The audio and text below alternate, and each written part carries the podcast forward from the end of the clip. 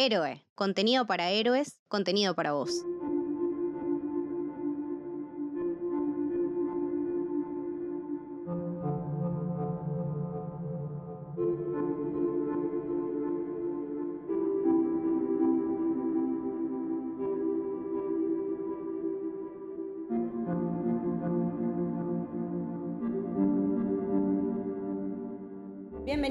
Bienvenidas a un nuevo episodio de Te sigo desde Memento, un podcast en el que hasta el episodio pasado estuvimos hablando de las películas propiamente dichas de Christopher Nolan.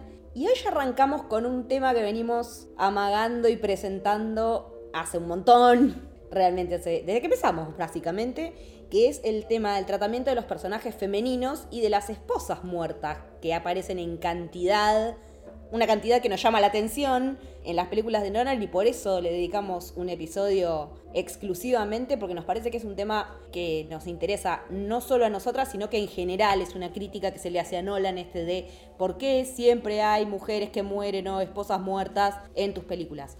Así que a raíz de eso tenemos ganas de indagar un poco en este por qué, ver si están así, qué más se puede leer en esto, además de mucha gente lo ve como una misoginia escondida, hay gente que hace videos de YouTube diciendo que Nolan es misógino por esto y le dicen, vamos Nolan, eres un misógino porque matas mujeres en tus películas.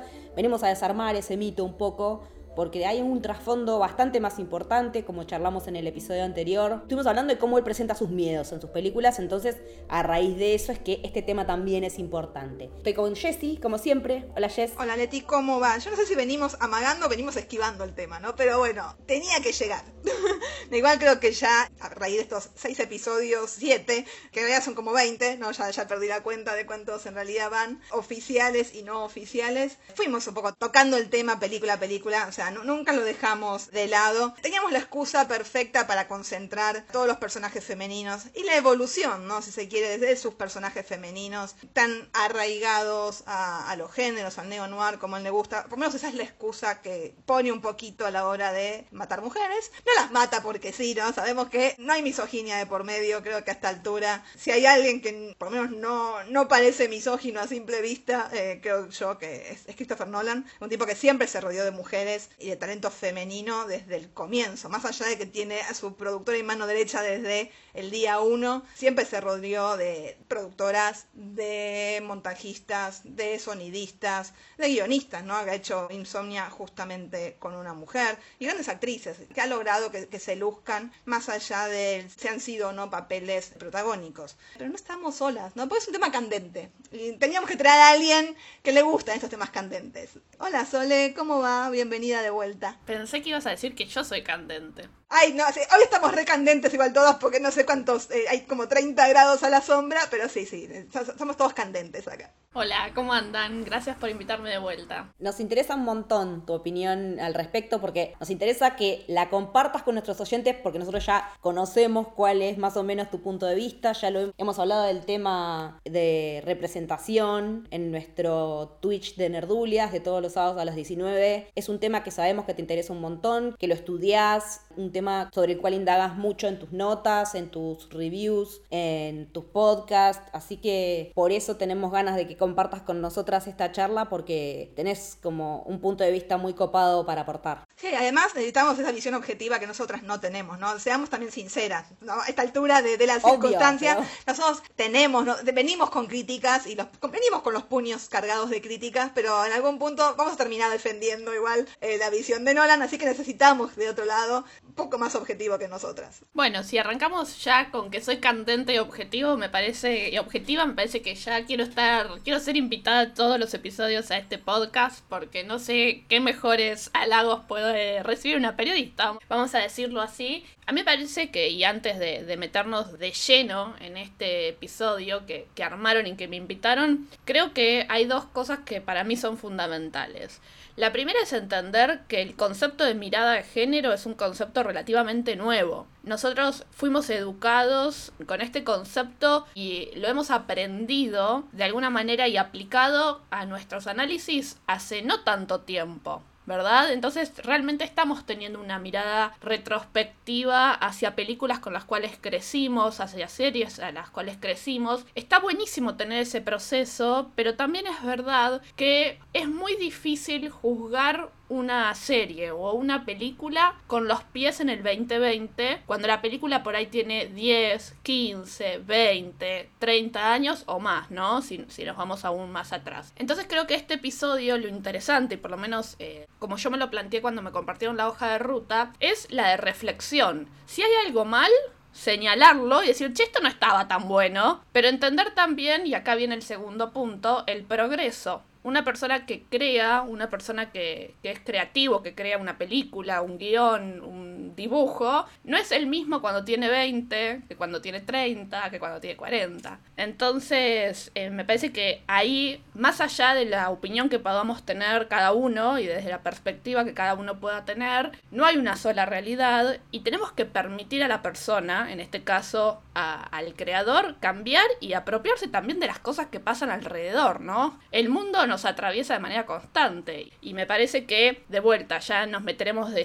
lleno en en lo que es el análisis de las películas y de los personajes. Yo siento que él ha sido un creador y es un creador que está en constante cambio y progreso. Y eso es súper valorable y súper interesante. Me encanta. Ya está, podemos cerrar acá porque, digamos, si queríamos una opinión. Resumió todo. Claro, y aparte, encima yo quería una opinión. va a decir algo en contra, va a decir, no, ya está, le dio toda la justificación a este, este episodio. Nos podemos ir, no sé, escuchen música. No, no, no se vayan. Pero creo que como una introducción es súper interesante, por lo menos para arrancar y, un poco creo compartimos, ¿no? Lo, lo que acaba de decir Sole. Y a mí me pasó esto, a mí esta cosa de, de volver a, visionar, la, revisión, esta cosa de decir, bueno, no, no hay que cancelar a un artista cuando pasa algo, sino que hay que volver a revisar su obra con una mirada diferente. Cuando empezó el tema de Me Too, ¿no? 2017, 2018, después del estreno de Dunkirk, a mí me dio esta necesidad, ¿no? Digo, el miedo de, para, ¿recuerdo bien o no las películas? ¿no? Me, pasó esta cosa de decir, sí, las veía cada tanto, pero me senté y dije, bueno, me voy a poner a ver las películas a ver si la mirada que yo tengo, bueno, si tenía un buen recuerdo, ¿no? De, esa misoginia de tanto nos reímos, o por lo menos que, tomamos nosotros eh, en joda, y algunos la toman muy en serio, si era tan así, ¿no? Por lo menos después de esta revisión que hice, o por lo menos me quise convencer yo,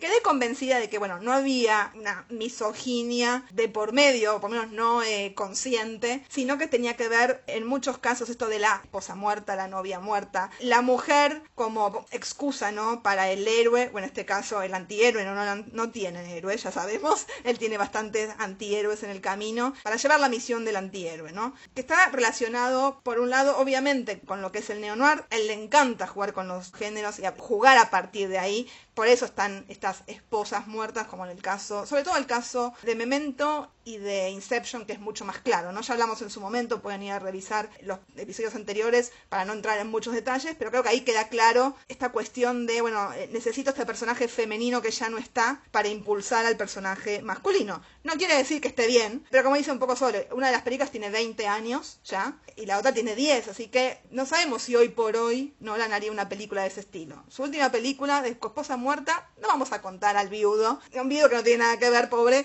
como es el caso de Cooper, pero su última esposa muerta a propósito fue hace 10 años, ¿no? Entonces ahí ya podemos armar una brecha. Y también hay una cuestión, ¿no? Que te voy a dejar a vos, Leti, supongo que te interesa también eh, ahondar, que es el de las famosas mujeres en el refrigerador que escribió tan genialmente nuestra amiga, vamos a decir, porque es de Argentina aparte, eh, Gail Simón. Sí, le gustan los choris, le gustan los churros, le encanta venir. Las empanadas, cada escala de las empanadas y venite cuando quieras, Gail, que acá te... estamos con los brazos abiertos. Yo creo que hay un poco de eso, pero bueno, yo siempre lo termino relacionando una vez más, ¿no? Con el neo-noir y estas películas específicas. Sí, cuando hablamos de, de Gail Simón y de su concepto de mujer en la heladera, viene de un cómic en el cual hay un superhéroe que creo que es Linterna Verde, si no recuerdo mal, al que le matan a la novia y literalmente la meten en una heladera. Entonces, quiere decir que para que el héroe accione, los guionistas toman esta decisión de matarle a la novia, mujer o lo que sea, eh, qué sé yo, en The Killing Joke es la hija de Gordon, es Bárbara Gordon,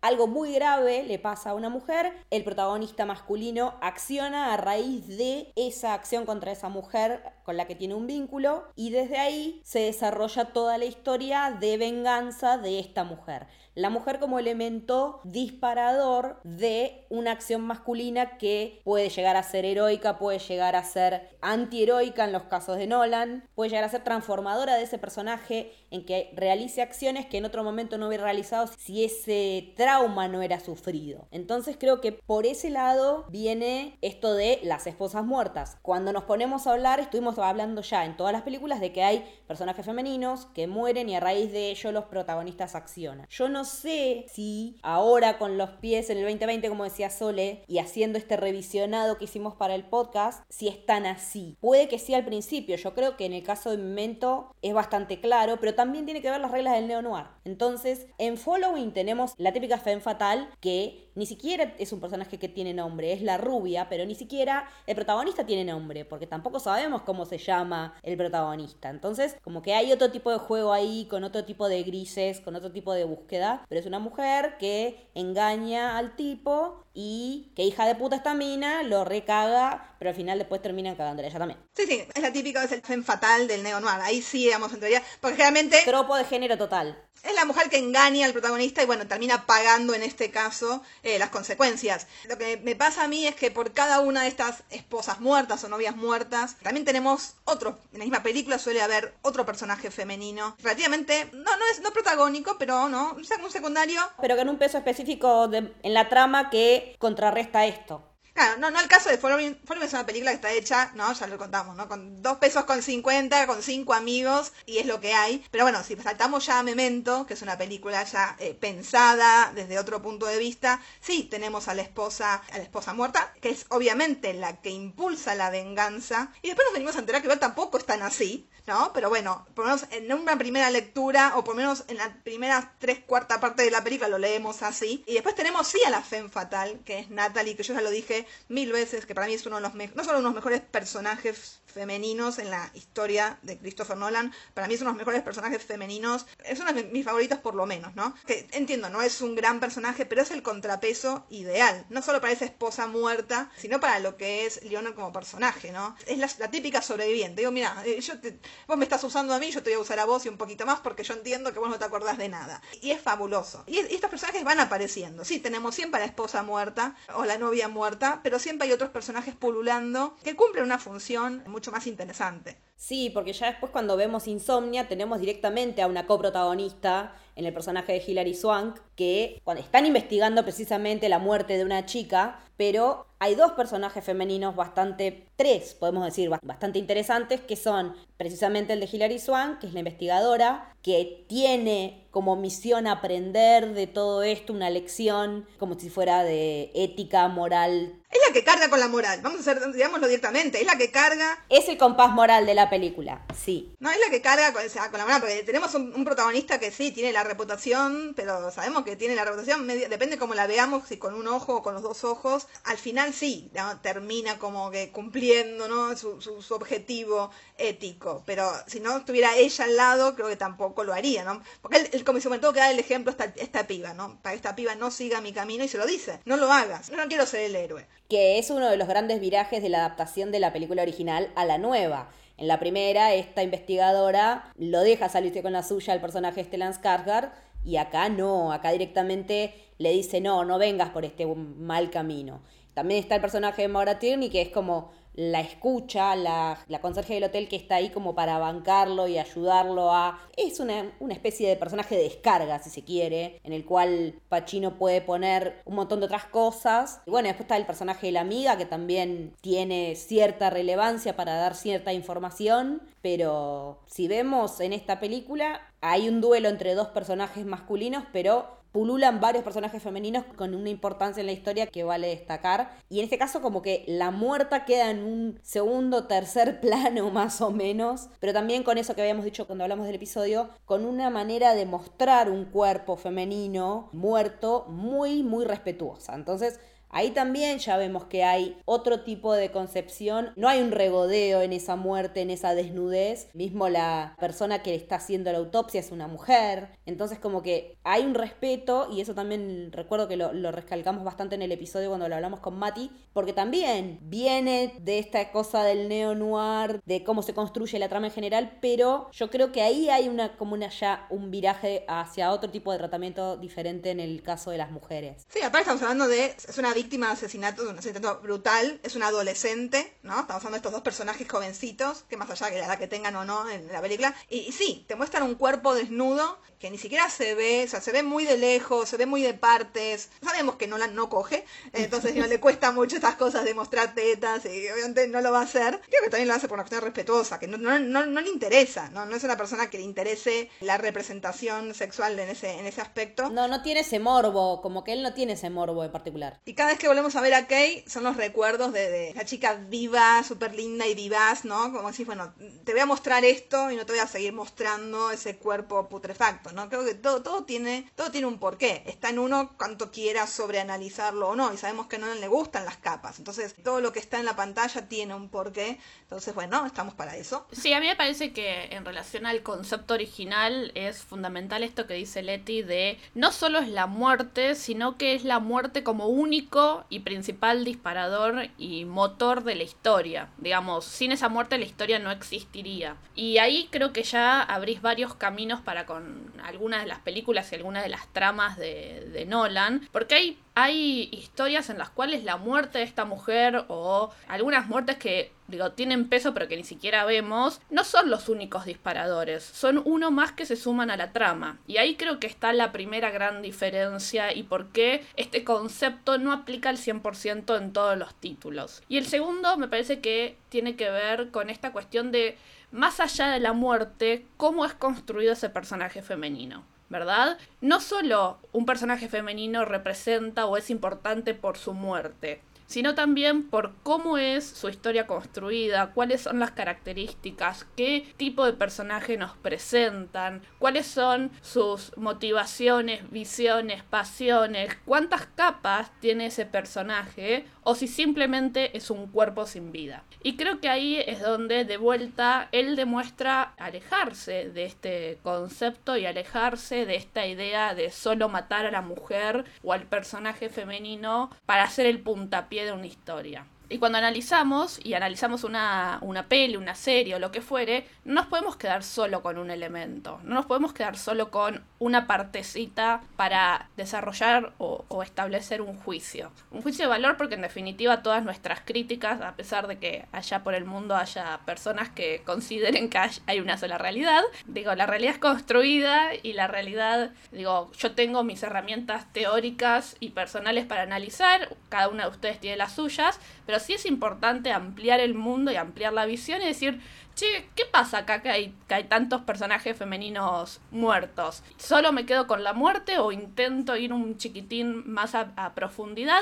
Y no digo sobreanalizar, pero sí entender que un personaje no es solo su destino, sino hay un montón de otros elementos que son interesantes y ahí creo que en ese punto en el cual vos ampliás un chiquitín la mirada y ampliás un poquito más allá del elemento de muerte, que es que en algunas películas por ahí el concepto se ve un poquito más cercano y en otras no, no tiene mella, no tiene lugar donde estar. Estoy totalmente convencida, Leti, que trajimos a la invitada ideal, ¿no? Ya quedó clarísimo. ¿Queda alguna duda? A ver, no. No, no, ya está, porque encima, digo, me, hable sola durante las dos horas, no hay problema, pero totalmente, ¿no? Rescatando todo lo que acaba de decir y volviendo a las películas de Nolan, si queremos, o sea, Sole habla y nosotros le vamos a aplicar los ejemplos, ¿no? Eh, la importancia justamente de la esposa de Leonard, que no tiene nombre, otra esposa sin nombre, es la esposa de... Es verdad, ¿por qué dice Catherine Shelby en todos lados si nunca ni en el guion, como vos me decías, lo dice. No sabemos, algún, algún simpático eh, fan de Wikipedia lo agregó por ahí, que es Georgia Fox, que, que fabulosa, ¿no? Porque vamos, cómo vamos conociendo su historia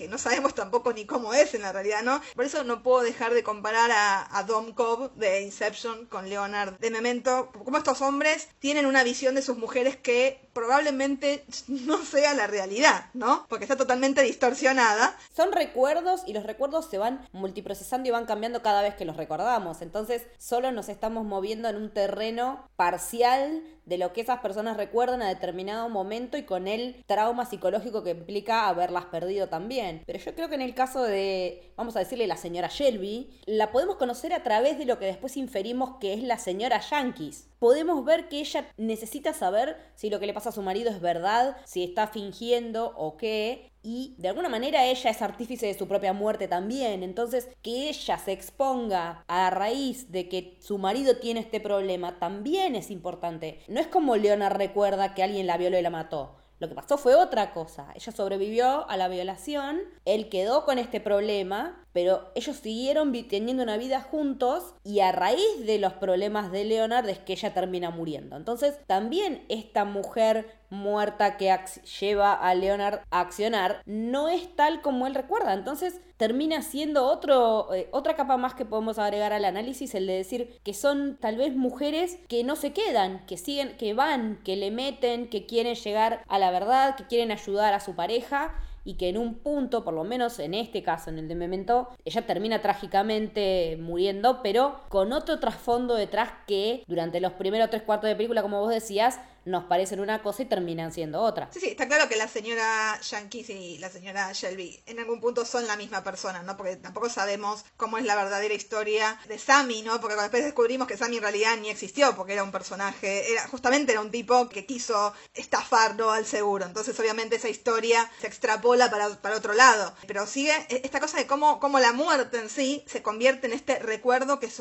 que es incluso más poderoso. El recuerdo es lo que impulsa justamente al protagonista en su venganza y cómo se le va, cómo se le va colando, ¿no? Ese recuerdo en el día a día, que es lo mismo que le pasa a Dom. Dom Cobb literalmente se le cuela, ¿no? El, constantemente el recuerdo de esta mujer que ya no sabemos cómo era, ¿no? En esa escena final, cuando él la mira y dice, vos sos esto que creé, yo creé esto que tengo enfrente, esta cosa perfecta, y vos no sé si eras así, ¿no? Le dice, ya no puedo soportar esto con tus perfecciones, tus imperfecciones, porque vos no, esto no sos, es la sombra de lo que era mi esposa. Entonces nunca vamos a saber cómo era en realidad la señora Cobb, mal en este caso, sino que es esta sombra, este recuerdo constante que se mete en el camino, en las necesidades, ¿no? De su esposo. Es un obstáculo, por así decirlo, pero al mismo tiempo es el punto de partida y el punto de llegada. Es, lo todo, vamos a decirlo así, por lo menos en el caso de Deception, ¿no? Y creo que en el caso de Memento también es, muy claro. Y también podemos meter, no sé si tanto a, a Mamá Marta, que también obviamente es un impulsor muy grande a la hora de Bruce Wayne, ¿no? De convertirse en Batman, sino a Rachel. No, pero tampoco es mamá Marta sola, porque en un principio son los dos papás. En ese momento estamos hablando de otra cuestión. Ahí ya con el tema de Batman, lo que, la que nos encaja, digamos, en esta línea de análisis es Rachel 2. Y la tercera película, vamos a decir, lo que pasa directamente al final es esta cosa de, bueno, me recluí, me navigué en el mundo porque perdí el amor de mi vida, que tampoco había gran amor de tu vida, ¿qué te pasaba? No. Pero bueno, ¿querés, querés creer eso? Créelo, dale. Sabemos que Bruce tiende a, hacer las, sacar las cosas un poco de proporción y sobreactuar un poquito en relación a las pérdidas. Ponele. Ponele. Pero digamos, creo que en ese caso sí, si vamos a, a, The Dark Knight, uno de los tantos impulsores, si se quiere, de la historia, más que nada es la ciudad, no sabemos que al final termina siendo Gotham. Sí, siempre es Gotham. Claro, pero Rachel juega ese papel, ¿no? De, de, recuerdo de, bueno, tengo que hacer esto, tengo que salir del pozo de alguna manera para recuperar esa vida que fui perdiendo, que, o que se me fue con Rachel. No, es que aparte, no es solamente Bruce el personaje en el que opera la muerte de Rachel, sino que en el personaje de Harvey, en el personaje de Dent. Dent es el que se toma todo esto literalmente para el orto y termina convirtiéndose en lo que verdaderamente era, creo yo, porque ya era un tipo que tenía esa cuestión de, de dejarle todo a la suerte de la moneda y de Sí, era el caballero blanco que Gotham necesitaba, pero tenía un costado oscuro, tenía un costado bastante jodido y la muerte de Rachel le da la excusa perfecta para dejar fluir toda esa cuestión malvada que tenía. Entonces yo creo que en relación, y si estamos hablando de cómo reaccionas a la muerte de alguien, la muerte de Rachel para Harvey creo que pega mucho peor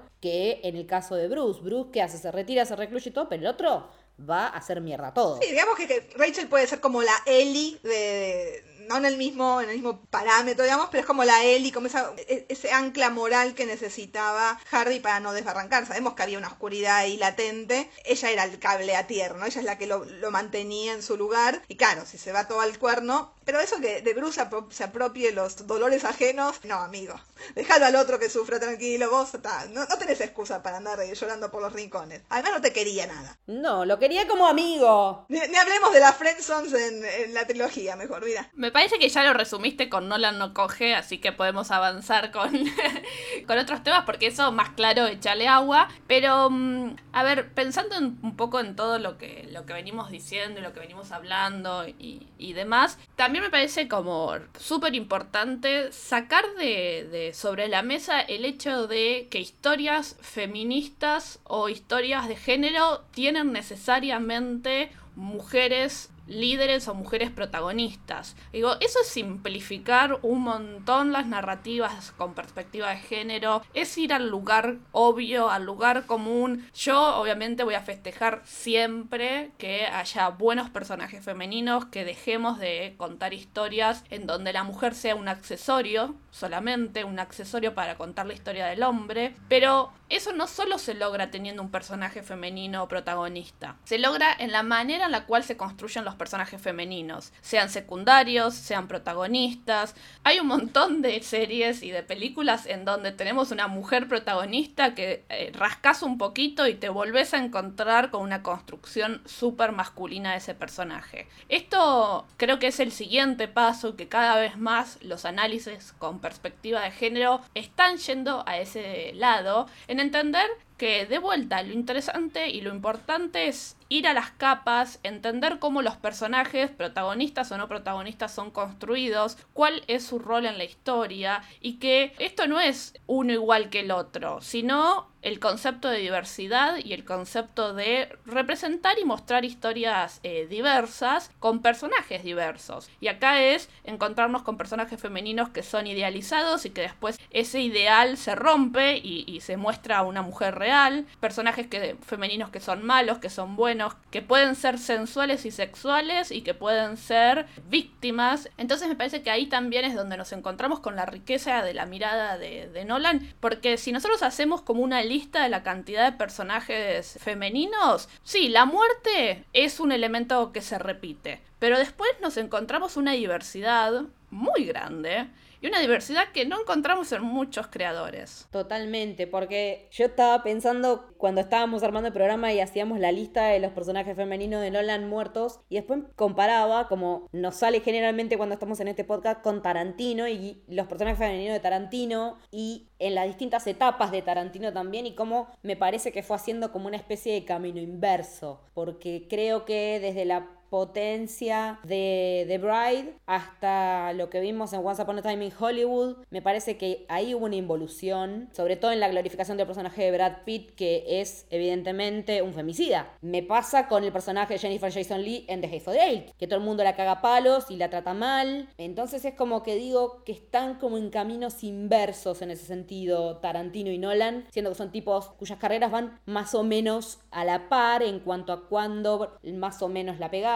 cuántas películas hicieron, la repercusión en la crítica, esa cuestión como de primero de culto y después como más masiva. Eh, entonces creo que, que, está bueno rescatar esto que decía Sole, de cómo la construcción de la perspectiva de género se ve desde un montón de otros lugares, no solo desde los personajes femeninos, sino de todo lo que está alrededor y ni hablar de lo que está atrás de cámara también, que si bien no se ve en la narrativa implica una repercusión directa en los actores sociales que son personas que trabajan en películas. Entonces creo que por ese lado también está bueno tener en cuenta esto de un análisis más integral, más completo, más complejo, que nos lleva más trabajo y que no es solamente decir, ay, sí mata mujeres, sino es estos personajes, qué peso tienen, son solamente motores de venganza o tienen más capas. En The Prestige, los tres personajes femeninos principales dos de ellos mueren, uno no, pero también tienen su peso específico y su complejidad. También en este caso yo creo que son víctimas de otro tipo de circunstancias más allá de las que las llevan a la muerte. Además,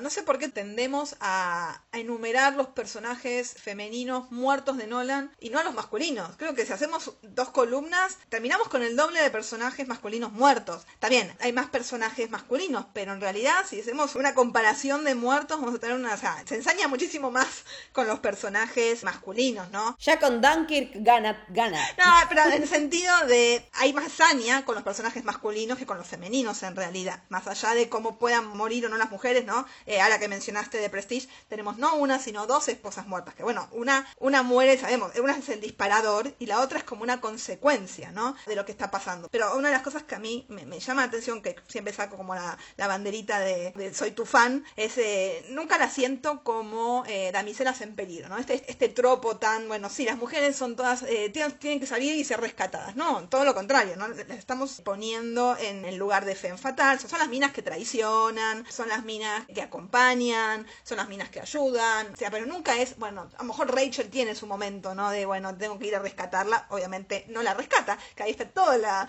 el key de la cuestión, pero no suele tener este tropo tan mal llevado que, bueno, todo el tiempo tiene que estar ahí, eh, ¿no?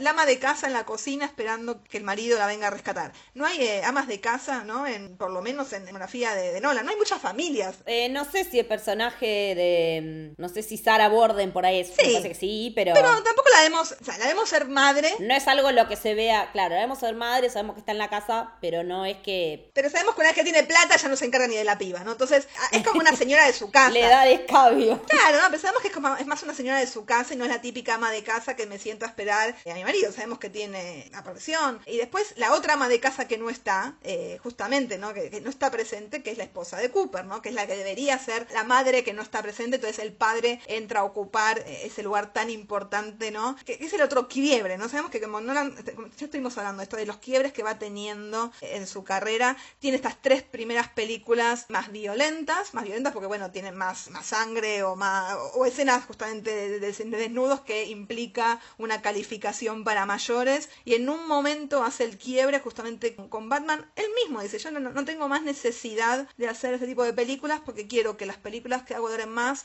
las puedan ver mis hijos, ¿no? Obviamente no le vas a mostrar de Dark Knight a una nena de 3, 4 años, no hagan eso, pero bueno, él la piensa como decir, películas no más familiares, ¿no? Ninguna de sus películas son familiares, a lo mejor Interstellar si se quiere, pero películas como más, más amplias, ¿no? Que, no se limiten, ¿no? A un público específico, ¿no? Si cualquiera, teniendo cuatro hijos preadolescentes y adolescentes, bueno, estos pibes ya pueden acceder a ese tipo de cine, ¿no? Que eso también está bueno como pensamiento, así, no necesita ser un ente superior y un adulto pensante para entender mis películas. Está este quiebre, bueno, como el Nolan padre también empieza a pensar las películas de otra manera, y a medida que sus hijos van creciendo también. Ya hablamos de Interstellar, Interstellar es, es una carta hacia sus hijos, el futuro que les va a dejar a estos hijos. Es una carta hacia una, la única hija que tiene. No solo crea una película feminista, entre comillas, si se quiere, sino que le da toda la responsabilidad de salvar al mundo a una mujer. Sí, está bien, ya vamos a mandar al chabón a la otra parte de la galaxia, pero la que se queda en la Tierra a aguantar los trapos es esa nena abandonada, ¿no? Que, eh, que está esperando, que lo único que quiere, eh, o por menos eh, el impulso que tiene, es algún día poder volver a ver al padre y la nueva responsabilidad que le dejan, que es justamente resolver, si yo voy a resolver esto que el otro chabón no quiso hacer, porque no pudo, no quiso, no tenía esperanzas, que era obviamente el personaje de Michael Pero yo siento que lo puedo hacer. Que un personaje femenino, ¿no? Se transforme en eso, una película de Nolan donde venimos hablando, que, lo consideran un misógino, un tipo que no le importan los personajes femeninos. Bueno, ya lo dijimos acá, ¿no? A mí me, emociona de principio a fin. Sí, yo ahí quiero hacer como una aclaración que me parece súper importante tomando, o sea, agarro un concepto que vos dijiste, que es que no está mal que los personajes femeninos tengan instancias en donde quieran o necesiten ser rescatados. Justamente me parece que la diversidad y la búsqueda de, de tener mirada de género es, bueno, le puede pasar de todo. Puede haber instancias en las cuales necesita ser rescatada o rescatado. Puede haber instancias en las cuales se rescate a sí mismo. Pero el concepto, y me parece que lo que tenemos que dejar eh, de lado, es entender que hay solo una formación o hay solo una estructura que es o no es feminista, que es o no con mirada de género. Y es justamente por esto que vos decís y por esto que vemos en la filmografía de, de Nolan, en donde vos te encontrás con personajes femeninos que básicamente tienen la capacidad de hacerlo todo. ¿Y qué más feminista que eso? Sí, porque yo estaba pensando en el personaje de Scarlett Johansson en The Prestige. Ella es la que traiciona a uno, después al otro, pero también es la que, se, la que se rescata sola, la que se da cuenta de que estos dos tipos están re locos, de que están obsesionados con la venganza. Entonces dice, bueno, muchachos, chau, se toma el palo, listo, ni nos vimos, y zafa. Es la que se dio cuenta a tiempo, pobre. Es la que dijo, amiga, date cuenta, ella sí se dio cuenta, la pobre Sara no, pero bueno. Pero ella decide borrarse porque ve que todo eso es súper insano. Se rescata sola y está buenísimo y hay otros que como dice Sole, habrá, les hará falta que la rescaten en algún momento cuando todavía no sabemos que, que Talia al Ghul es Talia al Ghul también. Puede llegar a aparecer una damisela en peligro, pero no, es una mujer que tiene su propia agenda, sus propias intenciones. Y esta cosa de que las mujeres también podemos ser malas y que también tenemos ese costado oscuro y que podemos ser malas y asesinas, vengativas y querer obtenerlo todo, llegar a puestos de poder y pisar cabezas. Entonces también construir género también es construir eso, porque no somos la ama de casa, no somos la damisela en peligro, no somos solamente la esposa muerta, somos mucho más, somos personas y como personas somos complejas y como todo lo que implica ser una persona compleja tenemos partes buenas, partes malas, partes contradictorias, podemos contradecirnos, hoy pensar una cosa, mañana pensar otra, de eso es parte también lo que es el crecimiento en lo que vimos en la filmografía de Nolan, que muchos de estos personajes también transitan estos caminos. Entonces, me parece que eso también está bueno rescatarlo. Y yo a tu lista sumo, y podemos ser débiles, podemos ser fuertes y podemos ser débiles y tener momentos de debilidad. Y me parece que por eso es tan interesante la cuestión de perspectiva de género, porque la perspectiva de género no solo construye al personaje femenino, también construye al personaje masculino. Entonces ahí es donde nos damos cuenta que cuando vos necesitas analizar una narrativa, necesitas analizarlo en su totalidad y no solo quedarte con la muerte, no solo quedarte con el destino, ver la pantalla completa. Sí, cuando hablas, cuando hablas de esto yo inevitablemente pienso en Handmaid's Tale, porque pienso en lo que sufren las mujeres, pero también lo que sufren los hombres del otro lado cuando están viendo que sus esposas están siendo abusadas, violadas. Y ellos son eh, asesinados. Las mujeres son violadas, esclavizadas y cuando el hombre hace algo mal, lo asesinan. Y no hay algo que es mejor o peor. Los dos destinos son terribles. Obviamente es una historia sobre muchas más cosas y bueno, lo hemos hablado las tres, dos millones de veces, pero creo que es un gran ejemplo de por qué uno tiene que mirar la pantalla completa uno tiene que, quedarse el gusto de mirar y analizar la totalidad de los elementos. La totalidad, no digo no en una medida completa, sino no solo quedarse con uno. Y pensando en lo que decía Jessie, digo, para mí no hay película más feminista que Interestelar. Porque si pensás que eh, durante toda la película vos podés quedarte que hay un héroe que es masculino, que va, que hace su odisea espacial, que supuestamente es el que hace el sacrificio, pero rápidamente te das cuenta que la protagonista, la heroína, está en otro lado. Y la frase final, que bueno, lo, hablamos en el capítulo que me invitaron a charlar sobre eso, para levantarse y aplaudir. Y creo que si tenías alguna duda de si era misógino o no, eso te lo tiene que, te tiene que sacar esa idea de la cabeza. Y también la manera en la que se ve cómo Amelia Brandt tiene razón. Y cómo a ella la movía el amor por esa persona, por Edmund, el, el planeta que se llama en nombre de la persona de la que ella estaba enamorada. Y que también se puede decir que en su debilidad ella quería ir al planeta para ver si lo encontraba él, pero después resulta que ella, el planeta que ella quería ir a explorar, ese planeta que realmente va a servir como nuevo hogar para la raza humana. Entonces creo que en ese sentido los dos personajes, tanto Murph como Amelia Brand, tienen ese peso en relación a lo que es Cooper como, dijimos en el episodio, protagonista. Algo que yo quiero rescatar es, bueno, siempre hablamos de los personajes imperfectos de Nolan, nuestros personajes que obviamente se equivocan y cuando se equivocan... Feo hacen que se movilice totalmente la trama, pero lo interesante es que las mujeres también se equivocan, ¿no? Él no presenta personajes ideal, eh, femeninos idealizados y perfectos, ¿no? Todos sus personajes femeninos creo que en algún punto se terminan equivocando. Y eso, ¿no? Incluso personajes como Rachel, eh, personajes como Bran, ¿no? Dice, bueno, sí, ya lo admite en la mitad de la película, y bueno, me equivoqué, ¿no? Eh, yo pensaba que este era el planeta y no era el planeta. Bueno, sigamos con el otro. Selina Kyle se equivoca. Sería, vamos, porque ella hace lo que se le canta. Pero ella misma lo admite, lo, lo pone de manifiesto de manera expresa y clara, que la cagó con esto de afanarle las huellas a Bruce. Ella lo, lo dice lisa llanamente. Sí, la cagó con eso, la cagó con hacer tratos con Bane. O sea, eh, obviamente es un personaje que todo el tiempo está caminando en la, cuerda floja, ¿no? En esta cosa entre quiero ser, no sé si quiero ser buena, pero tampoco quiero ser tan mala. Creo que es uno de los personajes más ricos, ¿no? Por lo menos de, de la trilogía. Porque es el personaje que me chupa todo un huevo y yo no respondo a nadie. Y ups, me dijiste que no mate, pero bueno, ups, te tengo que salvar la vida y ups, tuve que matar a, a Bane. ¿No? Esta cosa de tus reglas no aplican eh, conmigo, ¿no? Que, que, es genial. Esto sí, bueno, él con sus reglas y no me voy a matar, que es mentira, porque siempre termina muriéndose alguien alrededor de él. Obvio. Obvio. Pero ella diciéndole, todo bien, a vos te funciona, a mí no. Esta necesidad de equivocarse que le da Nolan a sus personajes femeninos, parece sumamente humana, ¿no? Es, eh, todo nos pasa. No existe la perfección en la vida real. Entonces, yo no sé si es súper realista, ¿no? Pero yo creo que uno se identifica con estos personajes justamente por eso. Marv se equivoca al confiar en el Dr. Brown, ¿no? Todos sus personajes tienen ese momento. Después hay un momento de redención o no, si no se mueren antes, pero Mal, obviamente, es una personaje que se equivoca. Ariadne es un personaje que se equivoca también al confiar, pero tiene el momento de revertir, ¿no? Al final, al confiar en él, obviamente se, se equivoca, ¿no? Es decir, al, confiar justamente en la persona que por no debería haber confiado desde, desde, el principio. Yo creo que eso es sumamente interesante. Son personajes chiquitos, sí, son personajes que no están ultra súper desarrollados a veces, ya lo charlamos en el caso justamente de Ariadne, que nos hubiese encantado, pero todos tienen un papel para mí eh, súper interesante, ¿no? Como hablamos, este, Ariadne es la persona que, justamente crea, para mí siempre yo que le busco las capas, ¿no? Le, le, busco el pelo al huevo cuando se trata de Nolan porque creo que, que las tiene. O a lo mejor no, a lo mejor es todo mentira. Eh, uno le, le, pone significados a las cosas que no las tienen. Yo creo que hay mucho más ahí detrás. Y obviamente en esto de, de, de las esposas muertas que decíamos, bueno, de los miedos personales que se asocian obviamente por un lado al género, al neo-noir, pero también son propios de un tipo que lleva 30 años al lado de la misma mujer, ¿no? No estamos hablando de un chabón que se divorció 20 veces, que tuvo... No, no estamos hablando de James Cameron, que no me, no me puede, no me puede hablar del amor James Cameron. Discúlpenme, pero no es una persona que me puede hablar justamente del amor.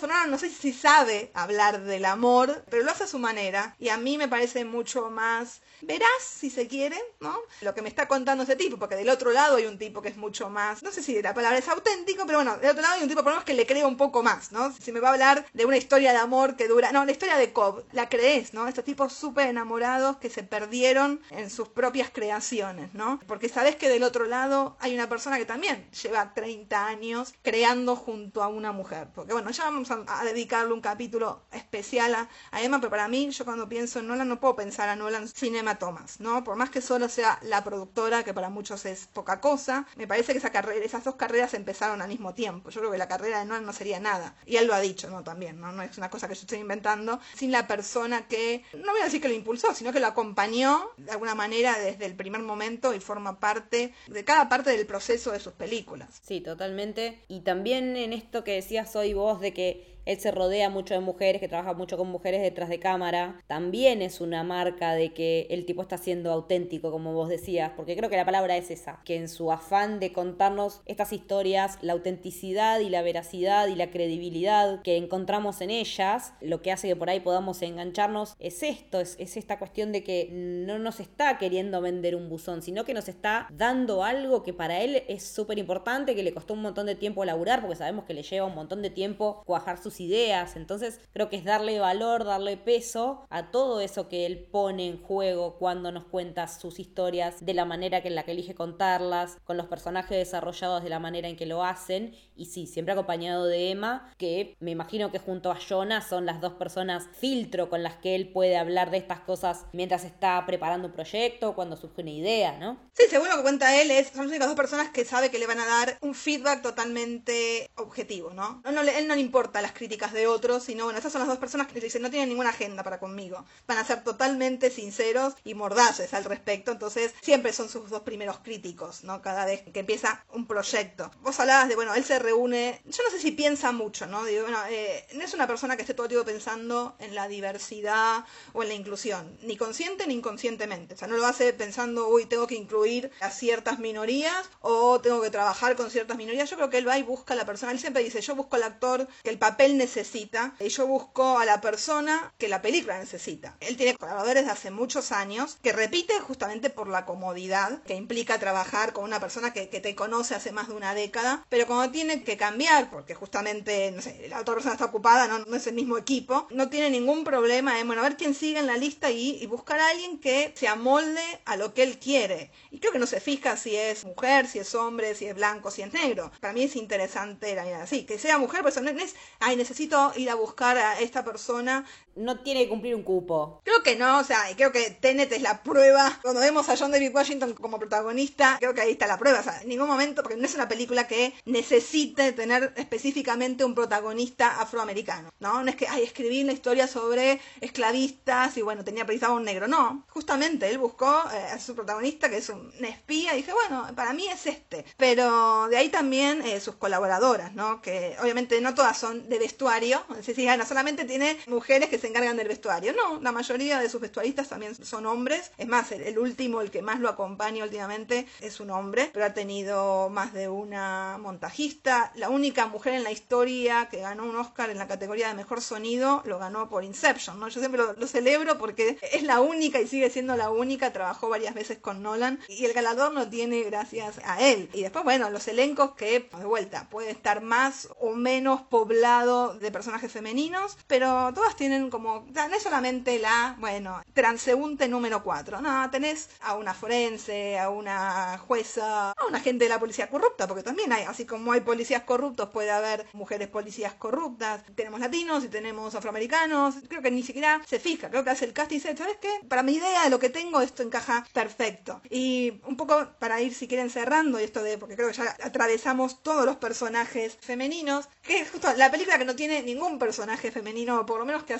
simple vista parecería no tener ninguna impronta femenina, que bueno, se lo perdonamos porque no sabemos cuántas mujeres había realmente en Dunkirk. Lo acusaron de misogino porque supuestamente había algunos comandos, pero volvemos a repetirnos, Dunkirk en realidad es un recorte, ¿no? De la evacuación en sí, en los últimos días justamente de la evacuación, y no le dice, bueno, igual, o pensó, no sabemos otra vez, si consciente o inconscientemente, si tenía que meter mujeres, y creo que las mete en los lugares más interesantes, ¿no? Por un lado, la importancia de las enfermeras. Yo siempre cuando pienso en las maestras y las enfermeras, para mí es como, es pura dedicación, son esas, esas, esas profesiones que tenés que ser dedicado. Es un amor a la vocación. Totalmente, y que sean justamente eh, las enfermeras las que les toca reconfortar a estos nenes, porque son básicamente nenes, ¿no? Cuando empiezan a entrar en los barcos, ¿no? Son mínimos, no tienen apenas dos frases, pero este, este papel de, confort, ¿no? Que necesitan después de todo el caos que están atravesando. Y el otro tema es que a lo mejor no se ve, porque yo más o menos recuerdo la primera vez que lo vi fue en la pantalla grande, ¿no? Creo que en la tele no se distingue tanto, pero sabemos que Nolan le gusta que sus películas se vean en el cine. En los primeros barcos que empiezan a llegar con los civiles, están de alguna manera comandados por mujeres. Hay un par, justamente porque son las dueñas de los botes. Si encuentran el detrás de cámara de la película, aparecen siete u ocho botes originales de la época y lo que hizo Nolan, además de tener a sus expertos ¿no? En, en barquitos, dejó que los dueños formaran parte de la película y se encargaran de sus propios botes, le dieron la ropa de época y allá fueron. Así que esas mujeres que aparecen ni siquiera son extras, son las, mismas personas que se encargan de pilotear esos botecitos en la vida real o no, porque son botes que están guardados y no se sacan, porque obviamente son piezas de museo. Pero yo recuerdo la imagen, esta primera imagen que es muy heroica. Llegan los botecitos y lo primero que veo es una mujer, muy agarrada así, en, no sé si es la proa, la popa, nunca sé cuál es la parte de adelante o de atrás, muy